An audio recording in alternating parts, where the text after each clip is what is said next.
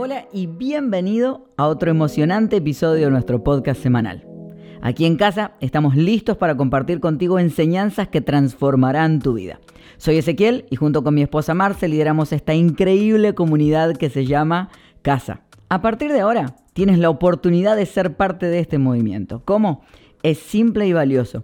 Puedes apoyarnos con solo 5 dólares al mes a través de suscripciones en Spotify y Apple Podcast. ¿Qué ganas a cambio? Muchísimo. Además de nutrir la visión de casa, recibirás el regalo de 5 oraciones guiadas exclusivas cada mes. Así que prepárate para sumergirte en aprendizajes profundos, momentos relajados y conversaciones enriquecedoras. La puerta de casa está abierta para ti. Comencemos esta aventura juntos. Bueno, bienvenido a casa, qué bueno que estén con nosotros en este día. Quiero invitar a que puedan tomar asiento. Ella es mi esposa, mi esposa Marce. ¿Y, él es mi esposo ese? Sí, mismo. y juntos lideramos esta preciosa comunidad que se llama Casa. Qué noche tan espectacular. ¿Qué les parece si le damos un fuerte aplauso a Casa Sounds por... Qué lindo. Eso fue increíble. Eso fue espectacular. Es más, el viernes estará saliendo la canción nueva de Soñando Despierto. Así que estamos felices. ¿Estás modelando el merch? Estamos... Lindo, epa. Es bueno el merch, pero cuando la percha es buena, Ah, bueno. sube unos 2, 3 Es puntos, ¿no? Autoestima de hierro. esa, esa es mi meta, ¿eh? Autoestima como la de ese. Eh, eh, hasta me lo quisieron cobrar y le dije, o sea, con la promoción que te voy a dar. Me lo cobraron doble. Lo pusiste a nombre mío, me dijeron. Sí, Lo sí, paga es. Marce. Marce Secar. Eh, hoy es un día súper especial porque nos gusta un par de veces al año tomarnos el tiempo de empezar unos 14 días de ayuno y oración. Eh, y tal vez en otras ocasiones he hecho estos 14 días con nosotros y por lo general lo que hacemos es que comienzan con un día donde primero lo consagramos, le entregamos esos 14 días antes de empezarlo, se los entregamos a Dios. Y no hablamos de ayunar como simplemente no comer, sino hablamos de ayunar como quitar algo de nuestra vida para agregar más tiempo a Dios y más de Dios. Y empezar el año así me parece sensacional. Y hay algunos que lo van a hacer de comida porque además necesitan quitar comida y quitar un par de kilillos en el camino que le fueron agregados en la Navidad. Así que doble bendición se te. Pero nos encanta hacerlo siempre con un salmo. Los salmos son canciones, son poemas escritas en su gran mayoría por David. No todos los salmos son escritos por David, pero él los escribía en momentos específicos donde estaba viviendo algo específico. Y ahora nos vamos a meter en eso, pero quisiera que lo leyéramos juntos primero, Salmo 27, versículos del 1 al 14. Dice, Dios mío, tú eres mi luz y mi salvación. ¿De quién voy a tener miedo? Tú eres quien protege mi vida. Nadie me infunde temor. Cuando mis malvados enemigos me atacan y amenazan con destruirme, son ellos los que tropiezan, son ellos los que caen. Me puede atacar un ejército, pero yo no siento miedo. Me pueden hacer la guerra, pero yo mantengo la calma. Dios mío, solo una cosa te pido, solo una cosa deseo. Déjame vivir en tu templo todos los días de mi vida para contemplar tu hermosura y buscarte en oración. Cuando vengan tiempos difíciles, tú me darás protección. Me esconderás en tu templo, que es el lugar más seguro. Qué belleza eso. Tú me darás la victoria sobre mis enemigos. Yo, por mi parte, cantaré himnos en tu honor y ofreceré en tu templo sacrificios de gratitud. Dios mío, te estoy llamando, escúchame. Ten compasión de mí, respóndeme. Una voz interna me dice, busca a Dios. Por eso te busco, Dios mío. Yo estoy a tu servicio, no te escondas de mí, no me rechaces, tú eres mi ayuda, Dios mío, no me dejes solo, no me abandones, tú eres mi Salvador. Mis padres podrán abandonarme, pero tú me adoptarás como hijo. Alguien toma esa palabra y dice, ese versículo era mío. Qué belleza. Dios mío, por causa de mis enemigos, dime cómo quieras que viva y llévame por el buen camino. No dejes que mis enemigos hagan conmigo lo que quieran. Falsos testigos se levantan, me acusan y me amenazan. Pero yo sé que viviré para disfrutar de tu bondad junto con todo tu pueblo. ¿Sabes qué significa eso? Que no vas a morir sin haber visto que Dios es bueno.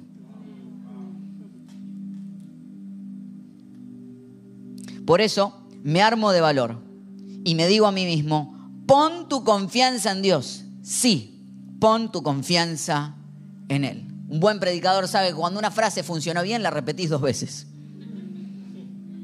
Por eso dice, pon tu confianza en Dios. Sí, pon tu confianza en Él. David dijo, esta, esta línea funcionó. Hay que repetirla. Hay algo que tiene que ver con lo que nos cuenta David que está viviendo, que es un momento de crisis. Algunos teólogos creen que él está pasando el tiempo en el que todavía no es rey de, Israel. Saúl todavía está. Dios Dios dijo que él iba a ser el próximo rey. Saúl se enoja porque dice, ¿cómo es que hay un nuevo rey si yo no dejé de ser rey todavía? Y lo empieza a perseguir para matarlo. Y uno dice, si uno cree que los planes de Dios son de esos que te van a hacer que siempre estés bien. O sea que cuando Él te entrega algo, todas las cosas van a empezar a ir bien. O decime si no te pasa eso. Que cuando crees que un sueño es de Dios, los resultados deben ser siempre buenos. Pero no sé si les habrá pasado de soñar, empezar a trabajar en algo y darte cuenta que las cosas se complican al principio. Y es ahí donde uno abandona. Dice, Dios no debe estar en esto. Imagínense lo que le pasó a David. David, Dios lo unge como rey, empieza a soñar decir, mira todo lo que voy a hacer y lo empiezan a perseguir para matarlo. Es como decir, gracias Dios, yo estaba bien cuidando ovejitas. Y de repente estoy acá. Es que para que las cosas cambien necesitan haber cambios. Y los cambios siempre cuestan. Y los cambios generan problemas. Hoy vamos a hablar de soñando despierto. Hoy queremos hablar de empezar estos 14 días para soñar despierto. Soñar despierto significa que vamos a tener nuestra cabeza en los cielos, pero nuestros pies en la tierra. Vamos a seguir soñando con nuestro corazón, pero nuestros ojos bien abiertos. Creyendo que pueden pasar cosas difíciles, pero esas cosas no nos van a afectar. Y él su emoción completa se afecta. Y nosotros hemos titulado esta oración guiada Tres cosas que cambian cuando tú buscas de Dios. ¿Qué es lo más importante de estos próximos 14 días de ayuno y oración? Que busques de Dios, que te encuentres con Dios. A veces uno en el camino del ayuno hace como con sus metas anuales, que de repente un día fallaste y ya tenés que esperar al 2025 para volver a comenzar. Pero el ayuno no se trata de eso, porque más que de lo que nosotros, más que lo que nosotros dejamos de hacer es lo que vamos a hacer en lugar de eso. Entonces, no se trata solamente de, no comer, no se trata solamente de no ver Instagram, no se trata solamente de que te levantes todos los días a las 6 de la mañana, ¿sabes? Dios sabe que nosotros fallamos. Entonces, si en estos 14 días tú te encuentras en un espacio en donde quizás soltaste la meta y la dejaste a un lado, no pasa nada, vuelve a comenzar. Sabes que la Biblia dice que todas las mañanas nosotros tenemos nuevas oportunidades. Entonces, todas las mañanas, en estos próximos 14 días, tú vas a tener una nueva oportunidad de encontrarte con Dios. Lo principal de todo esto es encontrarte con Él. No se trata del método, sino se trata del fin. Y el fin es que lo busques a Él, que lo encuentres a Él. Porque hay cosas que cambian cuando tú buscas de Dios. Y voy a, voy a hablar un poquito de, tres cosas que a mí me llamaron la atención en, esto, en, este salmo, que tocaron mucho mi corazón. El primero está en el versículo 9, el 9, que dice, yo estoy a tu servicio, no te escondas de mí, no me rechaces, tú eres mi ayuda, Dios mío, no me dejes solo, no me abandones, tú eres mi salvador. Sabes que David estaba desbordado en su emoción. Él tuvo como un rapto de la amígdala en ese momento. ¿Saben esos momentos donde uno dice, siento que me voy a morir? Las emociones me están jugando una mala pasada. De hecho, David profundiza y empieza a decir, yo siento que te escondes de mí. Yo siento que me rechazas. Yo siento que me abandonas. Ustedes se dan cuenta de la profundidad de cada una de estas palabras que él va usando. Y si están de acuerdo conmigo, hay momentos en donde uno dice, mis emociones me están fallando. Y yo siento esto y parece que lo estoy viviendo. Sin embargo, yo te quiero contar que hay momentos en donde, así sea que tú sientas de esa forma, no necesariamente es así. Tú puedes sentirte así y a la misma vez darte cuenta de que esa emoción no tiene la razón. Hay momentos en nuestra vida en donde nosotros decimos, esta emoción me va ahogar. No sé si alguna vez estuviste cerca de una persona que estaba teniendo un ataque de pánico Yo he tenido la posibilidad de estar cerca de personas que están en un ataque de ansiedad, en un ataque de pánico y te dicen, yo siento que me voy a morir, Marce, siento que me voy a morir. Tú puedes sentirte así en ciertos momentos. Sin embargo, eso no significa que eso sea así. Claro. A mí la forma en la que me gusta ver las emociones es como si fuesen una ola, las olas del mar. Ciertas olas que son altas. Y si tú estás de acuerdo conmigo, hay momentos en donde uno siente que te va a ahogar esta ola yo no la voy a poder sobrepasar. ¿Alguna vez estuviste ahí? ¿Alguna vez estuviste desbordado por una emoción?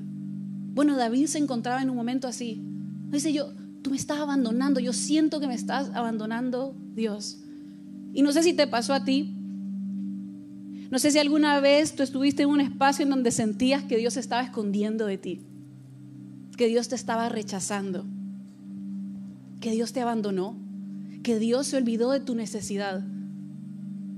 No sé si quizás finalizaste el año pensando, este año definitivamente Dios miró hacia un costado y se olvidó de mí.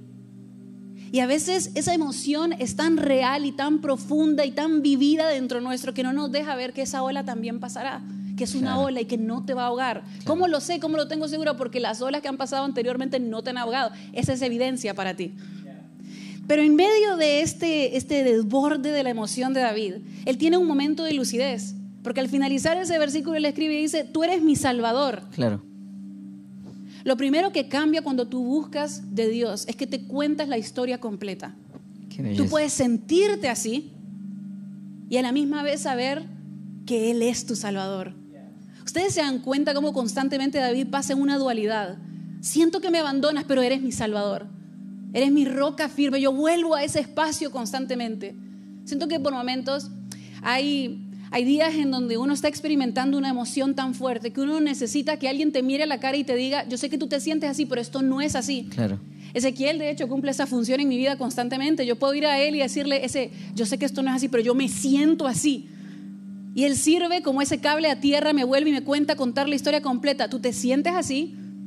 se siente feo, es horrible lo que está sintiendo, pero no es así. ¿Y qué más seguro vamos a estar nosotros que cuando buscamos de Dios? Y cuando volvemos a decirle a Dios el espacio que Él ocupa para nosotros, aunque no lo sientas. Las emociones a veces nos engañan. Y aunque se sientan, tú puedes validarla, pero no dejarte llevar por ella. Claro. Yo puedo sentirme enojada, yo puedo sentirme frustrada, yo puedo sentirme triste, pero puedo volver a declarar con mi boca las cosas que también son ciertas. Cuando tú buscas de Dios, tú te cuentas la historia completa. Y me encanta porque los salmos hablan de no negar nuestras emociones. Cuando uno lee los salmos están llenos de emoción, son, son muy crudos. Son canciones, pero a veces son crudísimas. Son las que deberían, o sea, son, están pensadas para cantar en la iglesia. Y algunas son como, mata a mis enemigos, rómpele los dientes. Son como tan, tan duras las letras. Imagínate el nuevo single de Casa Sounds, rómpele los dientes. Temazo. Eh, porque ahora, los, los salmos no nos invitan a sumergirnos en las emociones, pero tampoco a negarlas, sino a lograr hablar con Dios a través atravesando nuestras emociones. ¿Sabes qué? Hay un, eh, buscando hoy inspiración de Dios, me apareció esta noticia en Instagram que le quiero mostrar. Un italiano caminó 450 kilómetros para calmarse después de haber tenido una discusión con su esposa. Es genial. Y lo encontró la policía. Es genial. Pero pará porque te lo voy a... O sea, ¿viste cuando decís a veces que la realidad es mejor, o sea, es más graciosa? te necesito leer la noticia. ¿Qué haces con las emociones? Les quiero leer la noticia. Sucedió en 2020. Un hombre de 48 años caminó más de 450 kilómetros tras discutir con su esposa para poder calmarse. Imagínate el nivel de la discusión. El caminante fue visto por la policía en Funo, Bolonia, Italia, según consignó el medio italiano segundo Resto Carlino. La policía realizaba controles nocturnos para verificar el cumplimiento de la cuarentena y el toque de queda cuando a, las 2 de la mañana se toparon con el hombre. Como estaba violando la norma, la policía lo retuvo y allí contó que se había ido de su casa ante la enésima discusión con su mujer. El hombre dijo que vivía en Como, una localidad que está a 450 kilómetros de donde fue hallado. La razón de por qué el italiano se encontraba ahí se debía a que una semana atrás tuvo una pelea con su esposa y para aliviar tensiones se puso a caminar sin parar. La policía local verificó la historia y efectivamente descubrieron que el sujeto tenía una orden de búsqueda, ya que había desaparecido de su casa hace una semana. Le pusieron una orden de búsqueda al hombre. Vine a pie para acá, no usé ningún medio. En estos días comía y bebía porque la gente que encontraba en el camino me ofrecía agua y comida. Estoy bien, solo un poco cansado. Y sí. Y el final es épico. Finalmente, la esposa del caminante fue a buscarlo a Funo y tuvo que pagar una multa de 400 euros debido a que estaba fuera de la casa en horario de toque de queda. Y arrancó a caminar otros kilómetros más. Los corrió huyendo. ¿Qué? ¿Qué vas a empezar a hacer eso hoy? No, no, no. ¿A caminar? ¿Eu? ¿Eu?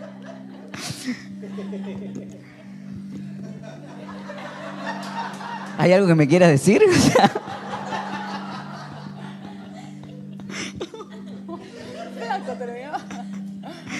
eh, ¿Qué tiene que ver esto con el ayuno? Eh, y con el salmo. Tiene que ver con esto. Tiene que ver que cuando tus emociones están raptadas, cuando llegas a ese punto de emoción, ¿cuál es la reacción? ¿A quién vas a buscar? ¿Huís de los lugares? Hoy hablaba con un amigo que me decía, huí de mi país porque no quería encontrarme con los problemas y no me di cuenta que los problemas los tenía yo y el problema era yo, entonces los, problemas me persiguieron hasta este país también.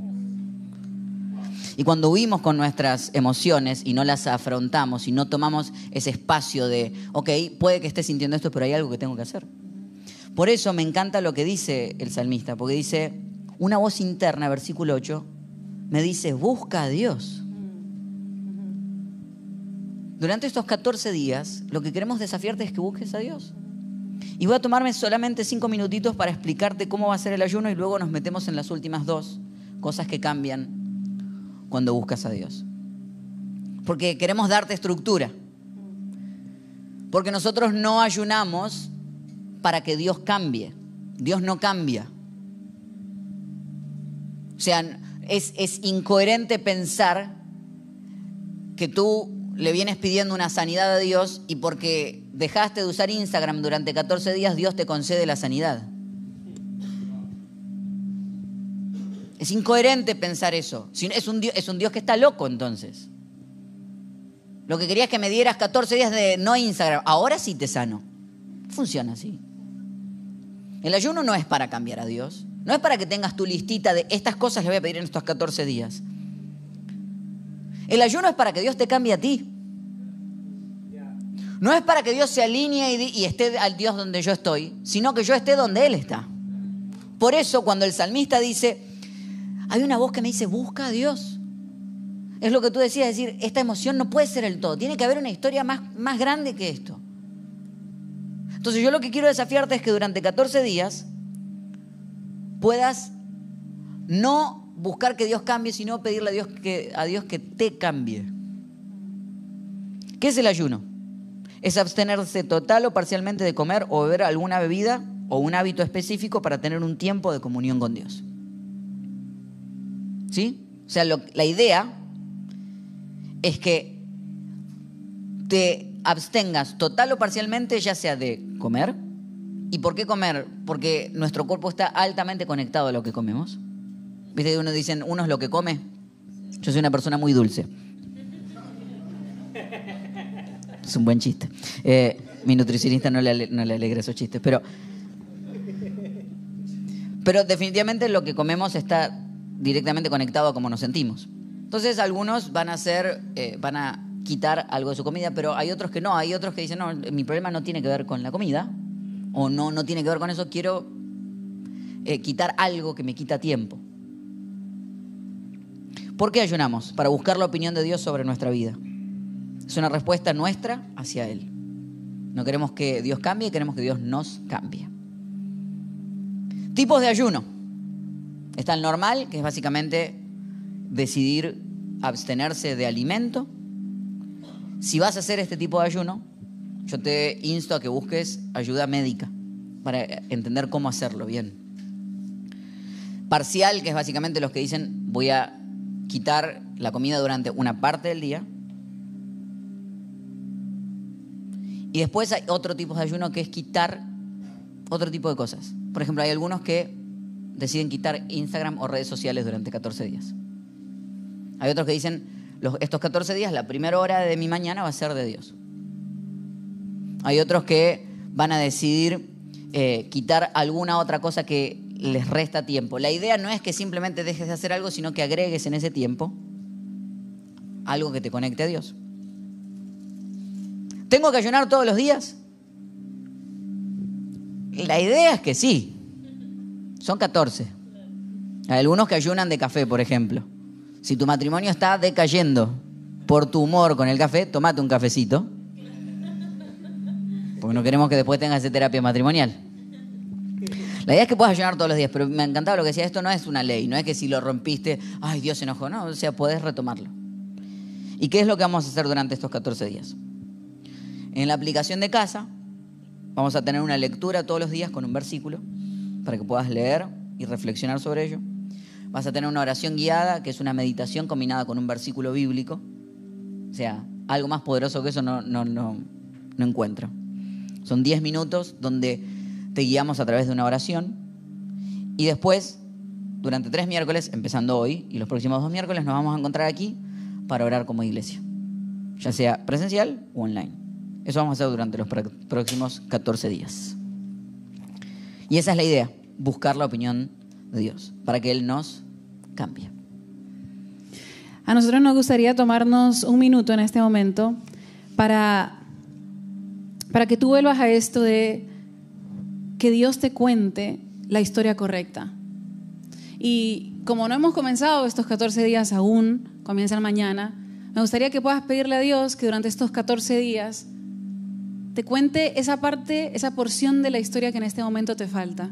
Si quizás hoy estás de distintas formas, no sé cómo te sientes hoy, pero lo que me gustaría que, que le pidas a Dios es que Él en estos 14 días pueda no cambiar tu historia, pero sí cambiar tu corazón para que empieces a ver aquellas cosas que quizás hasta este momento no veías porque estabas abrumado como David. Voy a darte el próximo minuto para que puedas pedirle eso a Dios.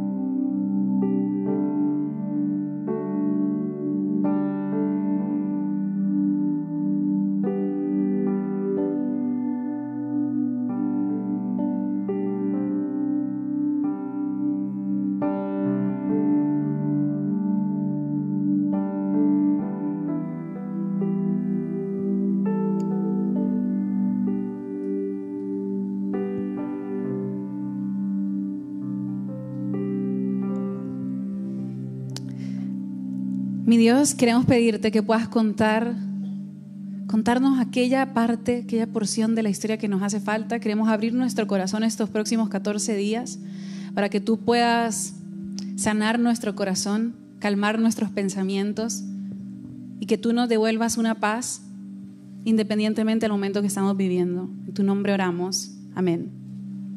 La segunda cosa que cambia cuando tú buscas a Dios es que Él corrige la imagen que tú tienes de Él.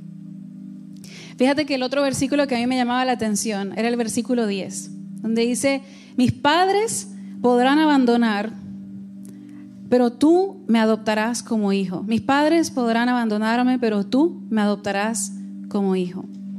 Algo muy común que me sucede en ciertas charlas que tengo con distintas personas es que me hablan de relaciones complicadas con sus padres. ¿Alguien aquí? ¿Alguien aquí tiene algún enredo emocional, alguna herida emocional causada por la relación con su, con su padre o con su madre? Silencio en la sala, lo dejo ahí. y esas heridas emocionales definitivamente nos cambian como personas, cambian como nosotros nos relacionamos con otros, con tu pareja, con tus amigos, etcétera. Y es importante identificar esas heridas emocionales que nosotros tenemos con nuestros padres. Eso lo estoy diciendo no como una forma de atacar o acusatoria hacia tus padres, sino para describirlo, porque si tú no lo describes y tú no lo sabes identificar, es muy difícil cambiar esas cosas que tú no sabes identificar. Si tú no sabes que quizás en el día de hoy tú tienes una herida emocional causada por la forma en la que tú fuiste educado, en la forma en la que te enseñaron tus padres, difícil cambiar eso luego. Claro que Dios siempre nos invita a nosotros en el camino con Él a que nosotros identifiquemos esas heridas y que en vez de darnos vuelta y culpar a tu mamá y culpar a tu papá, lo que hagas es poner ese dedo y ver hacia ti y decir qué puedo hacer yo para cambiar esto y para no repetir la misma historia que hicieron conmigo. Entonces a mí me llamaba la atención este versículo que decía, mis padres me podrán abandonar. Dice, pero tú me adoptarás como hijo. Pero sabes algo que sucede, yo me he dado cuenta, es que muchas veces cuando nosotros tenemos una relación complicada, enredada con nuestros padres, sin saberlo inconscientemente, terminamos trasladando ciertos principios que nosotros tenemos en nuestro inconsciente y lo empezamos a trasladárselo a Dios. Es decir, si quizás tu papá te abandonó, inconscientemente tú puedes pensar cuando estás pasando por un tiempo difícil que Dios te va a abandonar. De hecho, David se lo dice. David le dice, yo siento que tú me abandonas, siento que no estás presente. Si quizás cuando tú creciste tenías que trabajar muy duro por la aprobación de tu mamá, quizás en la relación con Dios te puede llegar a suceder que te veas tratando muy fuerte en ganarte en la aprobación, el orgullo de parte de Dios.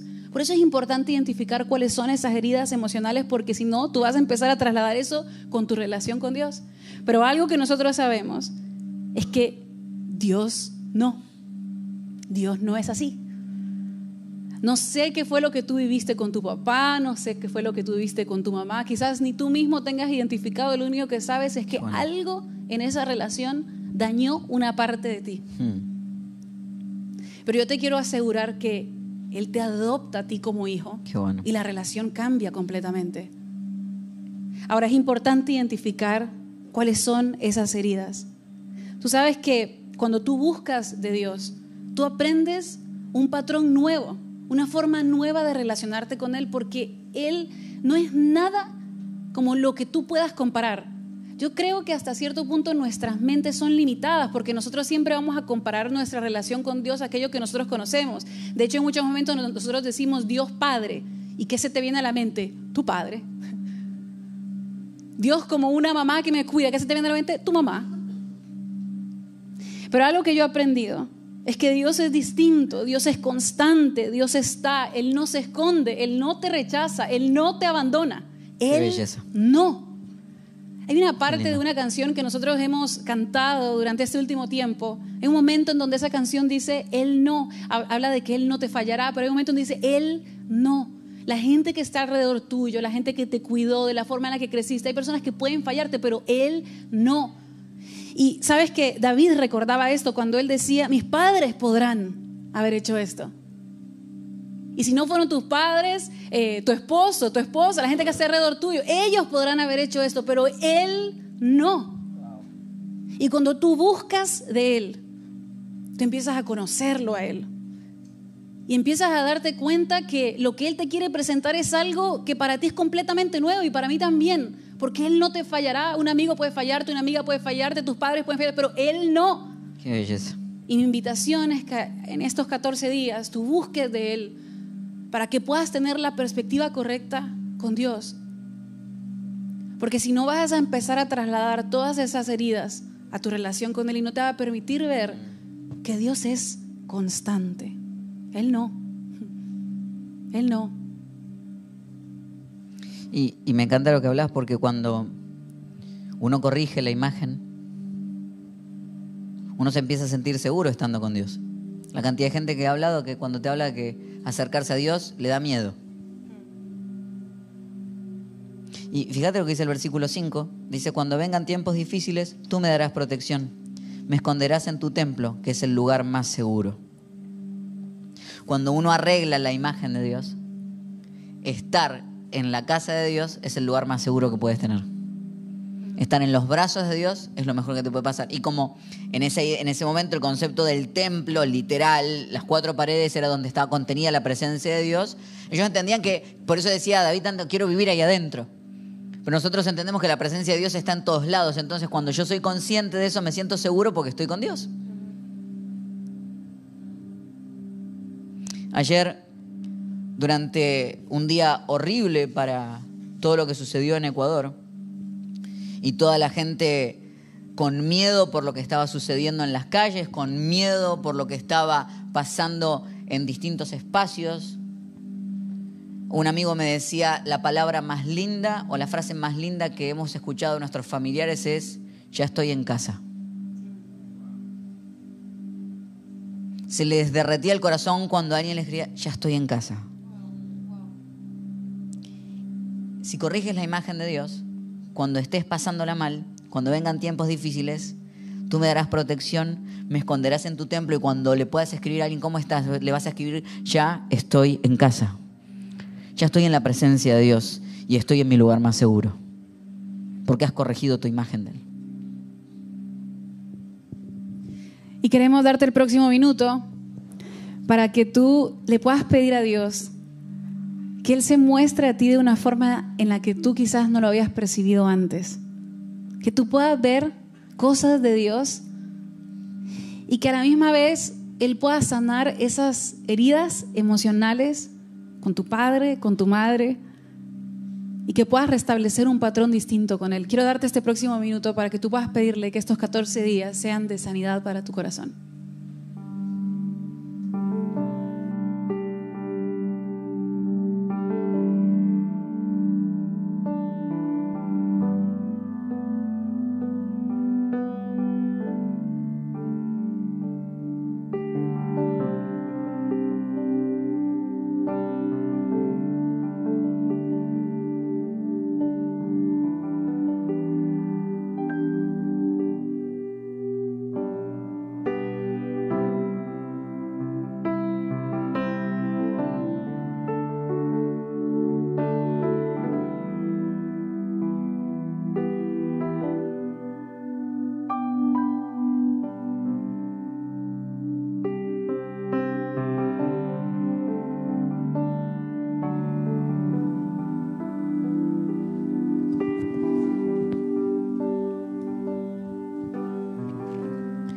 Mi Dios, en este día te pedimos que corrijas nuestra imagen de ti,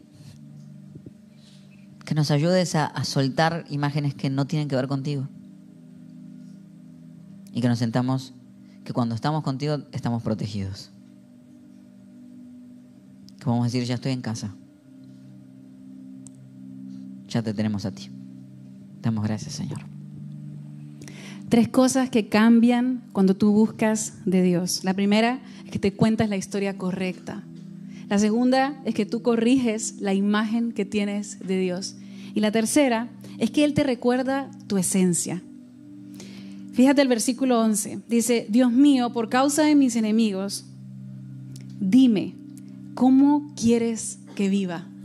¿Alguna vez le hiciste esa pregunta a Dios? ¿Cómo quieres que viva? Qué bueno.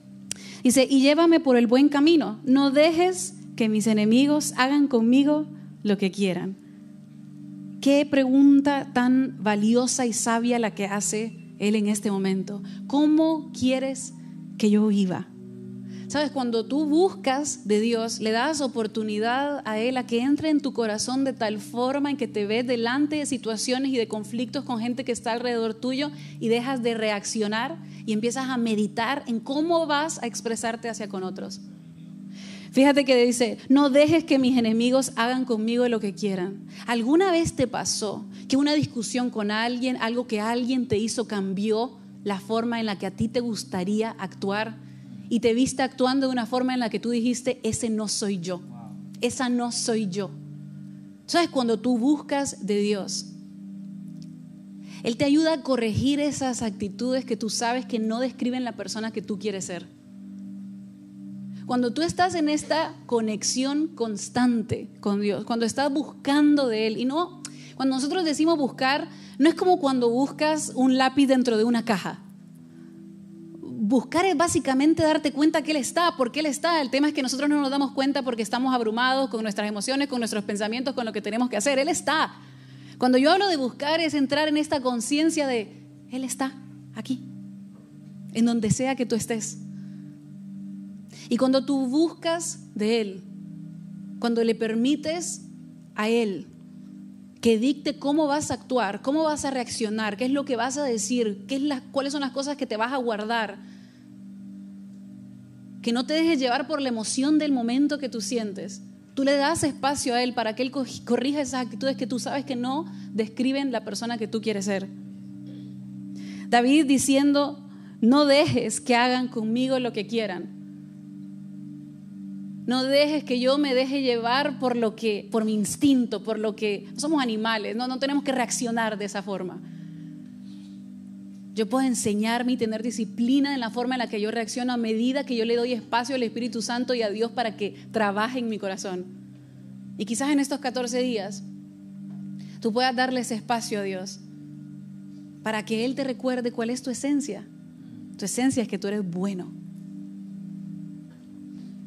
Y quizás puedas tomarte este tiempo, porque cuando nosotros ayunamos, cuando nosotros oramos, le damos cabida a Dios en nuestra vida. Le damos espacio a Dios en nuestra vida para que Él haga aquello que Él tenga que hacer. Sabes que mientras te escuchaba decirlo me hacía bien. El día de ayer eh, fui a ver al doctor que me hizo la cirugía de la mano. Hace 40 días atrás, jugando al fútbol, eh, me caí sobre mi muñeca y me quebré. Y me dijeron, ¿el radio o el cubito? Y la respuesta es sí. Ambos. Entonces, de la cirugía, pasé y ayer era el día donde, luego de haber hecho las terapias y todo, fui a ver al doctor y yo tenía todos mis miedos y el doctor me dice, bueno, poné las manos en la mano, entonces las pongo y me dice, wow, y me dice, estás muy bien, las pongo, ponlas al revés, las pongo al revés, wow, me dice, increíble, me dice, bueno, ahora apoyate en la cama y levántate. Y a mí me dio miedo, porque digo, no. Me dice, levántate, le digo, no. Me dice, es que tu cuerpo ya está sano. Ahora lo que necesitas es que tu mente lo sepa. La esencia es darte cuenta que hay cosas que Dios ya te sanó. Ahora el tema es que tu mente se dé cuenta que ya sos sano.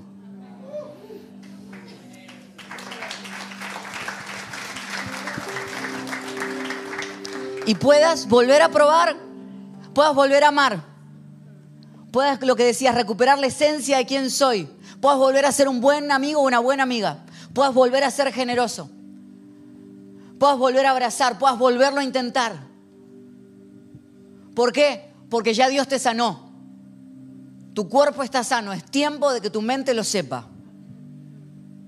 Por eso venimos a informarte eso. Tienes que recordar tu esencia. Y estos 14 días son para que Dios nos traiga de vuelta a recordar quiénes somos. Que le pidas a Dios que te sane si hay cosas que sientes que todavía no están sanas, que Dios te sane que por ahí en el proceso de haber sido dañado pusiste límites tan altos que no te diste cuenta que armaste paredes tan altas que quedaste encerrado tú del lado de adentro. Y hay veces que son sanos, son momentos correctos, porque uno tiene que sanar. Pero hay momentos donde ya fue suficiente. Y necesitas volver a tener tu esencia. Por eso queremos darte este minuto para que le pidas a Dios que en estos 14 días te recuerde quién eres. Te recuerde tu esencia. Te recuerde que estás sano. Este minuto es tuyo.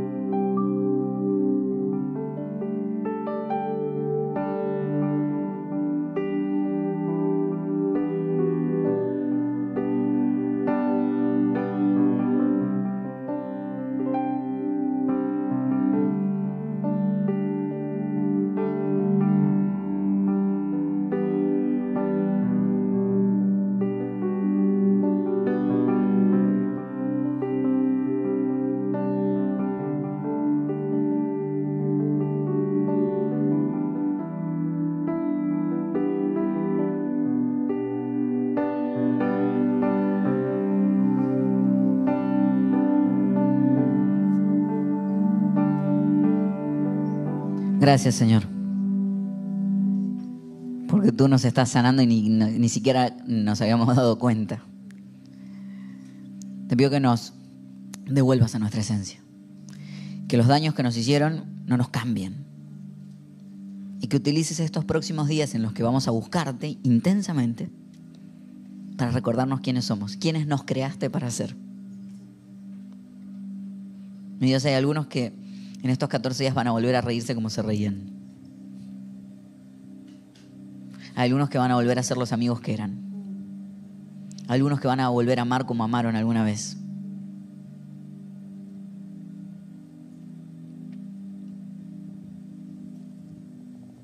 Declaramos, mi Dios, que las heridas no son nuestra identidad. Y la identidad es la que tú decidas sobre nosotros. Te damos gracias, Señor, en el nombre de Jesús. Amén. Y amén. Y ahora queremos invitarte a que si no lo hiciste nunca, eh, tal vez hoy sea el espacio donde puedas abrirle tu corazón a Jesús. Donde puedas decirle a Jesús, te necesito. Y tiene que ver con esto, con empezar una relación con Él. Eh, una relación, si te diste cuenta, hablamos mucho de conversar con Dios porque nosotros no creemos en tener una religión. Por eso, estos 14 días, la idea no es que se te transforme en una religión, ¿no? La religión sería que si fallas un día, ¡ah! Dios me castigó. Eso sería religión. Relaciones, bueno, fallé un día, sigo de vuelta mañana. Eh, pero volviendo, la idea no es que tengas una religión, sino que tengas una relación con Jesús. Y por eso quisiéramos invitarte a que hoy tal vez le abras tu corazón a Jesús y puedas empezar una conversación de la manera que quieras durante estos próximos días. Y nos gusta hacerlo con una oración. Te invito a que puedas cerrar tus ojos y repetir con nosotros. Tal vez es la primera vez para ti o tal vez te sentiste hace mucho tiempo lejos de Dios y hoy es el día donde te estás sintiendo cerca otra vez. Hay cosas que te pasaron en el alma y te están cambiando y, no, no sabes ni qué es, qué es lo que te explota en el corazón. Eso es el amor de Dios. Repite conmigo y dile, Señor Jesús, en este día te necesito. En tu nombre Amén y amén. Le damos un fuerte aplauso a las personas que tomaron esta decisión en el día de hoy.